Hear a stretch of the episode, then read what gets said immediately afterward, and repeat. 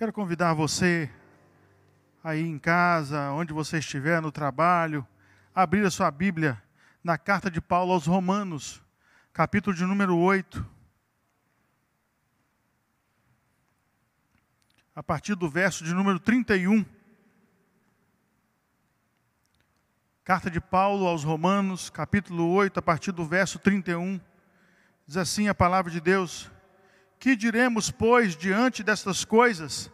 Se Deus é por nós, quem será contra nós? Aquele que não poupou seu próprio filho, mas o entregou por todos nós, como não nos dará juntamente com ele e de graça todas as coisas? Quem fará acusação contra os escolhidos de Deus? É Deus quem os justifica. Quem os condenará? Foi Cristo Jesus que morreu. E mais, que ressuscitou, está à direita de Deus e também intercede por nós. Quem nos separará do amor de Cristo? Será tribulação, ou angústia, ou perseguição, ou fome, ou nudez, ou perigo, ou espada? Está escrito: Por amor de ti enfrentamos a morte todos os dias. Somos considerados como ovelhas destinadas ao matadouro. Mas em todas estas coisas somos mais que vencedores por meio daquele que nos amou, pois estou convencido de que nem morte, nem vida, nem anjos, nem demônios, nem o presente, nem o futuro, nem quaisquer poderes, nem altura, nem profundidade, nem qualquer outra coisa na criação será capaz de nos separar do amor de Deus que está em Cristo Jesus, nosso Senhor. Feche os teus olhos, vamos falar com Deus. Pai querido, Pai amado, tua palavra foi lida. Venha sobre nós e abra o nosso entendimento, para que possamos compreender que o amor do Senhor é maior do que todas as coisas, ó Pai. Vem sobre nós, ilumina nosso coração, ilumina nossa mente, ó Pai, e usa-me como um vaso nas tuas mãos, nesse momento da, do pronunciamento da tua santa e maravilhosa palavra, em nome de Cristo Jesus. Amém e amém. Os tempos de hoje, esse, esse momento que nós estamos vivendo como povo de Deus, não somente em nossa nação, mas em todo o mundo, todos estão abalados, preocupados, todos estão ansiosos. O que, que vai acontecer? Quanto tempo isso vai durar? Será que nós vamos conhecer pessoas que vão passar por isso? Por incrível que pareça, hoje eu recebi a notícia que a esposa de um pastor amigo meu, lá no sul, está de quarentena. 14 dias sem poder sair de casa em observação médica.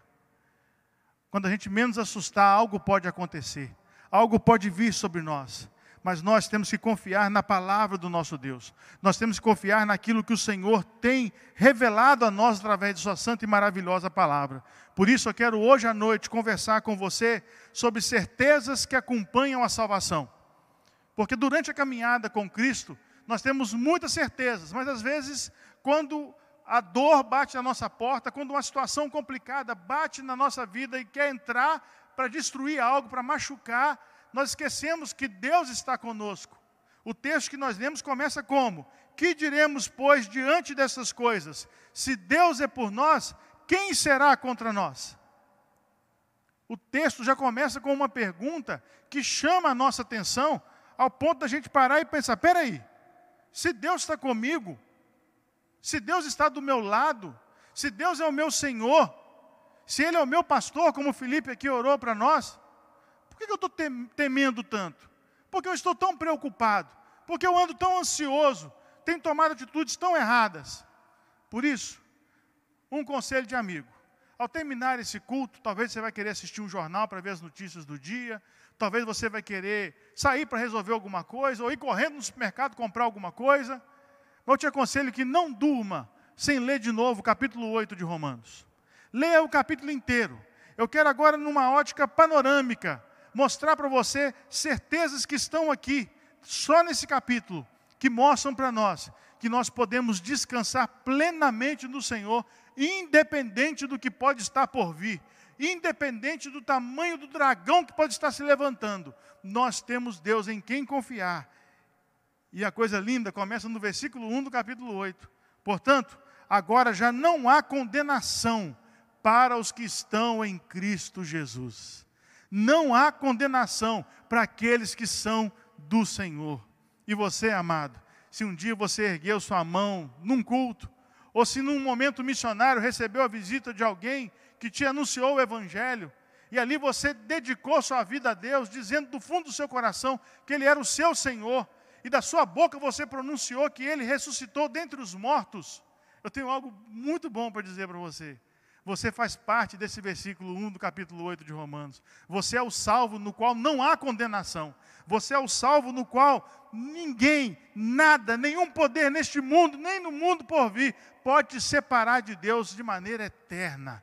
Nada mexe com o povo de Deus. Pastor, mas o senhor acabou de falar que a esposa de um pastor ficou doente, mas isso não vai afastá-la do amor de Deus. Se você pegar a Bíblia e ver os apóstolos, e ver os profetas do Antigo Testamento, e ver os patriarcas, e for passando ali, percebendo a vida dos personagens, você verá que eles sofreram, que houve praga, que houve perseguição, que houve luta, houve muita coisa complicada em cima daqueles homens, daquelas mulheres do passado. Mas nada os separou do amor de Deus. E hoje nós, salvos em Cristo Jesus, temos muito a nos alegrar. Por isso, a primeira certeza que eu quero compartilhar com você.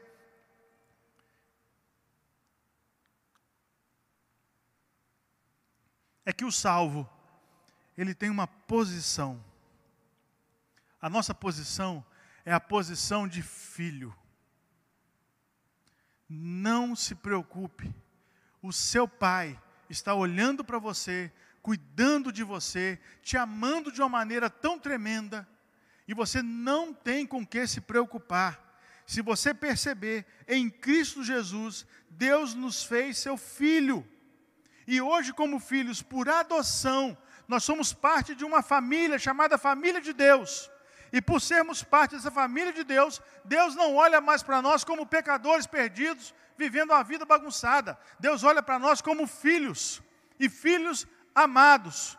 Ele olha para mim, ele olha para você, entendendo plenamente que agora nós somos capazes de caminhar espiritualmente de uma maneira sadia, de uma maneira poderosa. Não porque eu entendi e eu sei, não, é porque eu sou filho. Eu tenho um pai, eu tenho quem cuida de mim. A minha posição é a posição de filho. Versículo 2 do capítulo 8 de Romanos assim: Porque por meio de Cristo Jesus e a lei do Espírito da vida, me libertou da lei do pecado e da morte. Porque aquilo que a lei fora incapaz de fazer, por estar enfraquecida pela carne, Deus o fez, enviando seu próprio filho à semelhança de homem, à semelhança de homem pecador, como oferta do, pelo pecado, e assim condenou o pecado pela carne, a fim de que as justas exigências da lei fossem plenamente satisfeitas em nós, que não vivemos segundo a carne, mas segundo o Espírito. Por quê? porque agora somos filhos. Guarde isso no seu coração. Você vai ligar a televisão, você vai receber no seu WhatsApp, nas redes sociais, algumas informações terroristas, como se amanhã o mundo fosse se abrir e fosse sair larva na frente da sua casa e acabar com tudo. Acalma o seu coração. Você é filho de Deus. Coloca isso na sua mente, no seu coração de maneira bem forte. Essa certeza, ela te traz uma paz enorme e essa paz você precisa buscar nesse momento complexo, delicado, que todos nós estamos vivendo nesse país. Segunda certeza importante é que o salvo, ele tem um novo convidado. O salvo, ele não é mais sozinho. Agora ele é habitação de quê? Do Espírito. Versículo 9 diz assim, do capítulo 8: Entretanto, vocês não estão sob o domínio da carne, mas do Espírito, e se de fato o Espírito de Deus habita em vocês, e se alguém não tem o Espírito de Cristo, não pertence a Cristo. Entenda uma coisa importante para você compreender: o Espírito Santo de Deus é o próprio Deus. O próprio Deus habita em ti. E o que, que ele faz na sua vida? Versículo 10: Mas se Cristo está em vocês, o corpo está morto por causa do pecado, mas o espírito está vivo por causa da justiça. O que, que isso significa, meu irmão? Significa que aquilo que precisava ser feito para você ser justificado diante de Deus já foi feito pelo Espírito. E agora, em Cristo, você caminha com a convicção plena de que em ti habita o Espírito Santo de Deus. O próprio Deus é o seu guia, é o seu professor, é aquele que ilumina a sua mente, é aquele que, enquanto você está ouvindo uma mensagem como essa, começa a traduzir, a interpretar as verdades na sua mente e você vai compreendendo profundamente como é verdade o que Deus está falando ao seu coração. Então, primeira coisa importante, guarda a sua posição. Segunda coisa importante, você é morada do Espírito Santo. O salvo é morada do Espírito Santo. Agora ele vai te fortalecer, ele vive em ti, ele que te controla. O verso 9 é muito importante, marque ele na sua Bíblia. Entretanto, vocês não estão sob o domínio da carne, mas do Espírito, se de fato o Espírito de Deus habita em vocês. Então, se você tem a convicção plena no seu coração de que o Espírito Santo habita em ti, ele vai te controlar. Mas é um controle como uma parceria.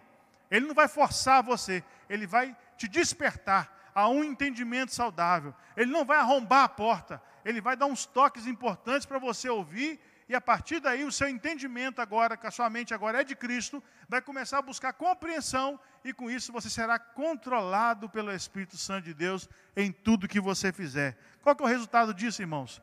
Uma pessoa controlada pelo Espírito Santo é uma pessoa que todos os seus atos, todos os seus processos de vida são abençoadores e abençoam vidas. Guarde isso no seu coração. É tempo de você lembrar: você é morada do Espírito Santo de Deus. Terceira certeza importante que você precisa ter em seu coração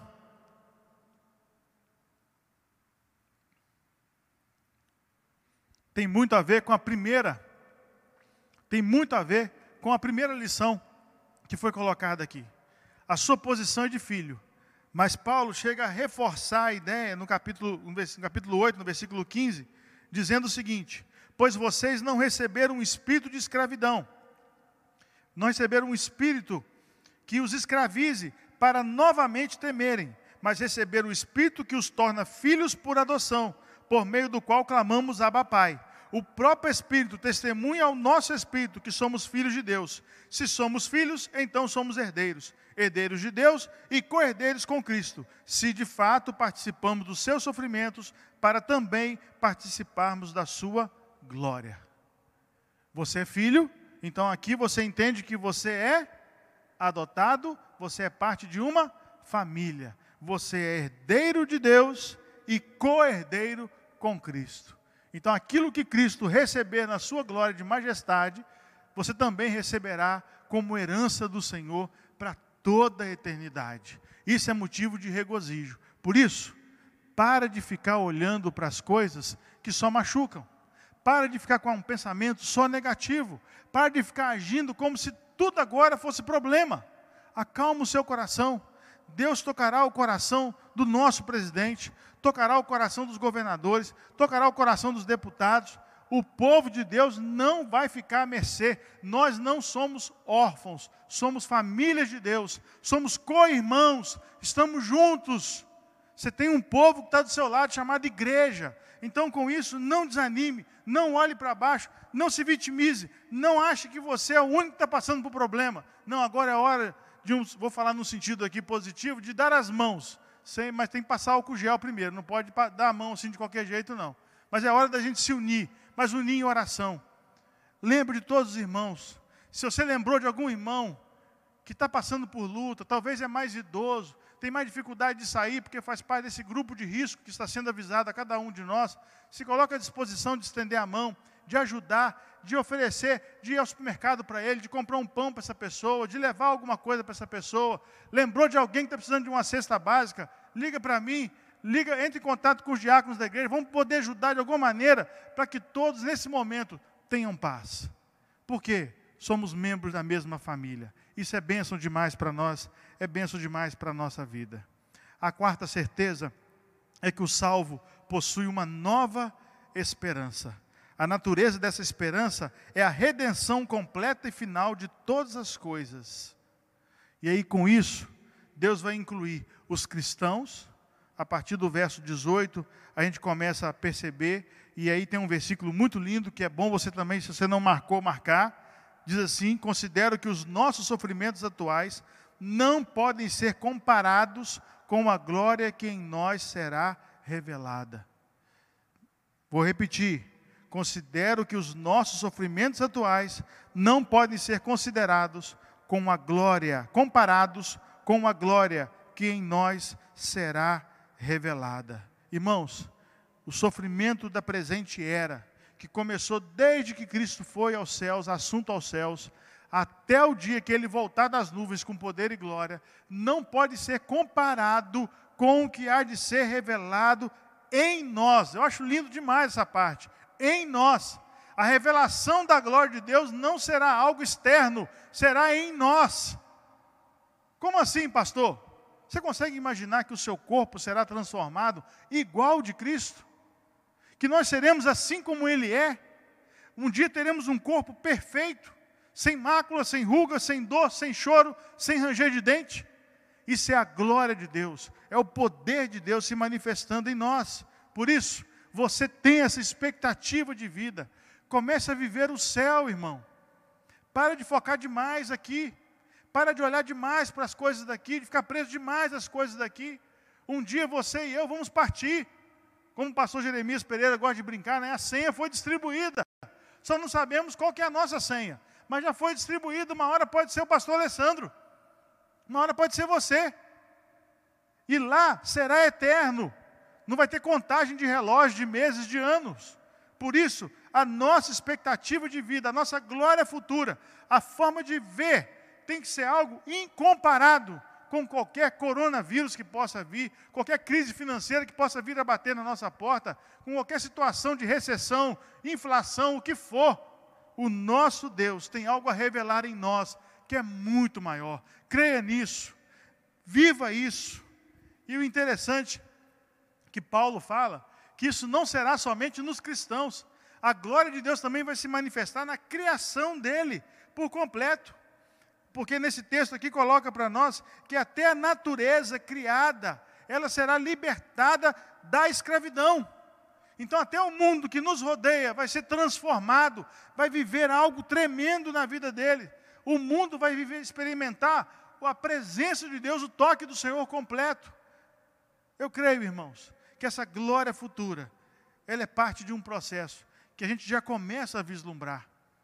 Uma pergunta que é feita geralmente quando se está falando sobre salvação, é que salvação não começa quando a gente morre. A salvação ela começa quando cada um de nós entrega sua vida ao Senhor. Nós já podemos começar a experimentar desse gozo, dessa glória agora mesmo com notícias ruins nos jornais, mesmo com notícias tristes, mesmo com esse número enorme de mortes acontecendo pelo mundo inteiro, nós já podemos experimentar. Sabe por quê? Porque nós somos filhos. Sabe por quê? Nós somos herdeiros. Sabe por quê? Nós somos parte da família de Deus. E com isso a gente já começa a experimentar já o antegozo de todo um processo de glória. É Deus mostrando o seu poder para nós. Quinta certeza é que o salvo possui um novo auxiliador na oração. Versículo 26 e versículo 27. Preste bem atenção nesse texto. Da mesma forma, o Espírito nos ajuda em nossa fraqueza, pois não sabemos como orar, mas o próprio Espírito intercede por nós com gemidos inexprimíveis. E aquele que sonda os corações conhece a intenção do Espírito, porque o Espírito intercede pelos santos, de acordo com a vontade de Deus. Talvez você já entrou nas redes sociais e você já viu a discussão. Tem muita gente discutindo nas redes sociais. Há um pastor muito famoso que decidiu deixar a igreja aberta. Porque ele defende a tese de que os profetas de Deus enfrentavam as pragas, eram homens de fé que enfrentavam as pestes, eles enfrentavam os inimigos na oração, e nós hoje, como igreja do Senhor, temos que ser assim. Vamos abrir o templo. Deixe as pessoas entrarem. E quem não faz, não tem fé. Por outro lado, há um grupo prudente, e nós fazemos parte desse grupo, que entendeu que a situação que nós estamos vivendo, de caráter mundial, ela é fora da curva.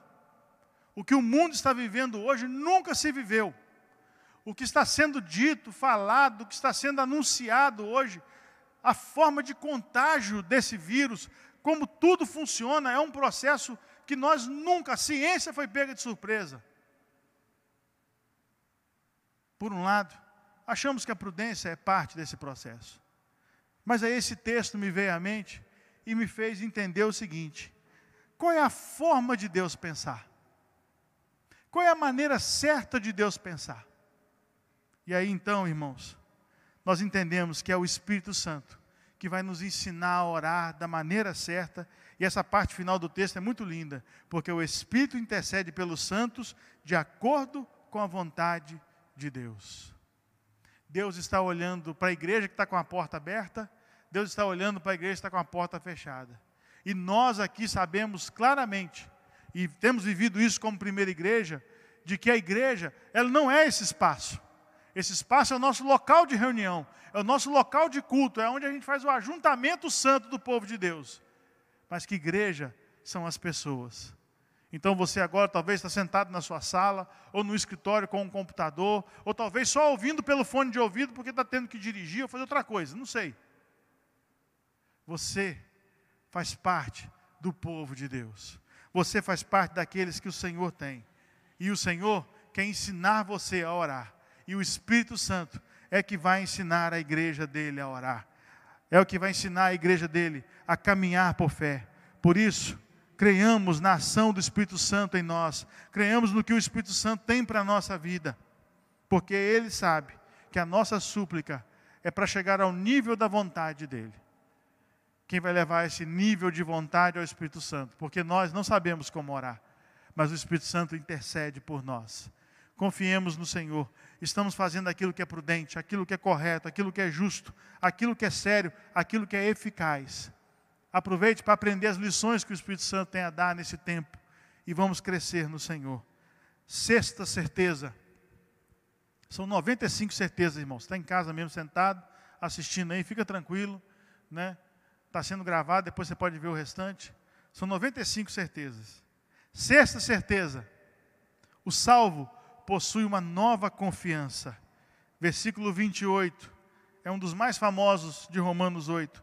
Sabemos que Deus age em todas as coisas para o bem daqueles que o amam, dos que foram chamados de acordo com o seu propósito.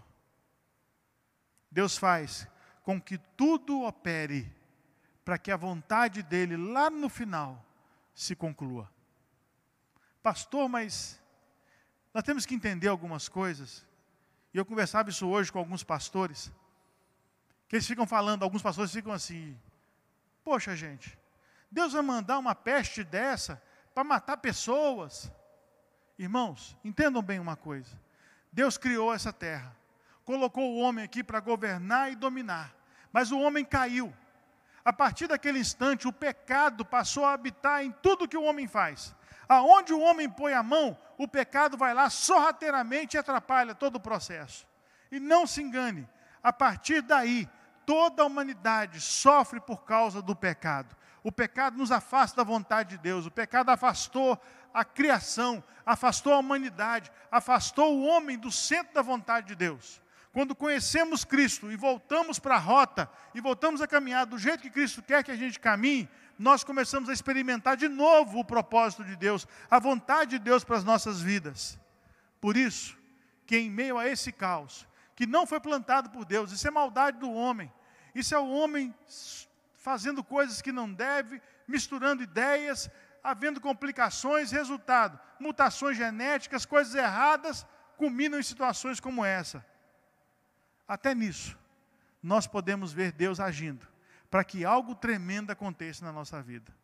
Talvez hoje, diante da sua televisão ou do seu computador, pessoas que nunca viriam à igreja, agora estão parando para ouvir a palavra de Deus. Deus tem propósitos aonde a gente menos imagina, quando a gente menos espera. E você, irmão, amado do Senhor, você tem essa confiança do seu lado. Em tudo, Deus tem um propósito. Em tudo, Ele tem algo a ensinar. Deus é pedagógico, didático o tempo todo. O tempo todo Ele está ensinando. O tempo todo Ele está mostrando a rota certa. O tempo todo Ele está nos direcionando. Por isso, compreenda bem esse verso. Nós sabemos que Deus age em todas as coisas para que a vontade dEle, o propósito dEle, seja cumprido, seja resolvido. Mas por último, a última certeza sétima e última, é que o salvo, ele tem um destino. O salvo sabe para onde ele vai.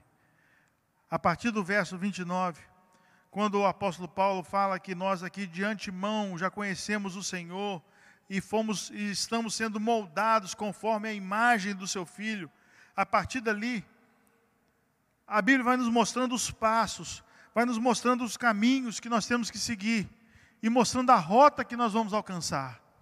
Por isso, meus irmãos, o próprio Pai, ele decretou que o nosso caminho está ligado a Cristo.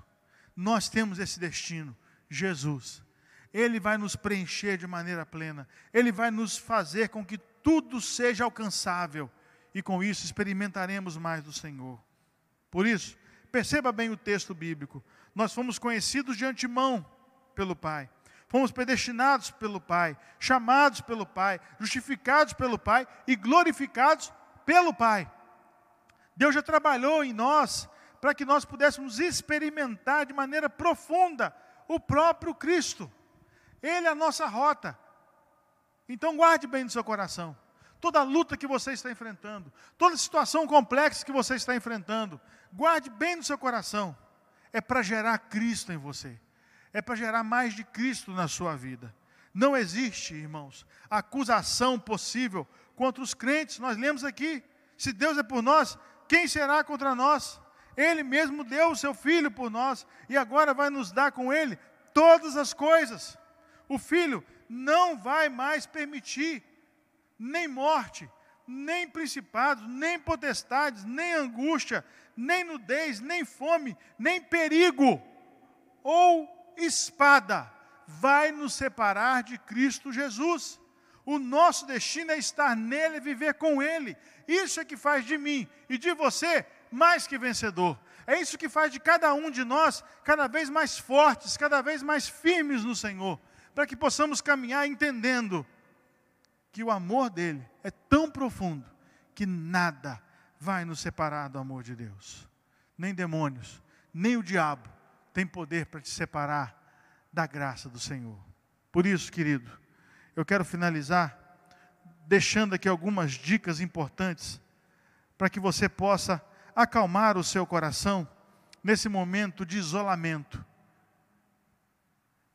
Você sabe muito bem que foi decretado hoje, agora, no fim da tarde, nosso município também decretou umas novas regras para nós, está circulando em todas as redes sociais. A partir de agora, shoppings não vão mais funcionar, cinemas não vão mais funcionar por um período de tempo. E com isso, você mesmo terá que se isolar terá que se afastar. É desconfortável? É desconfortável. Por quê? Porque nós fomos criados para a interação.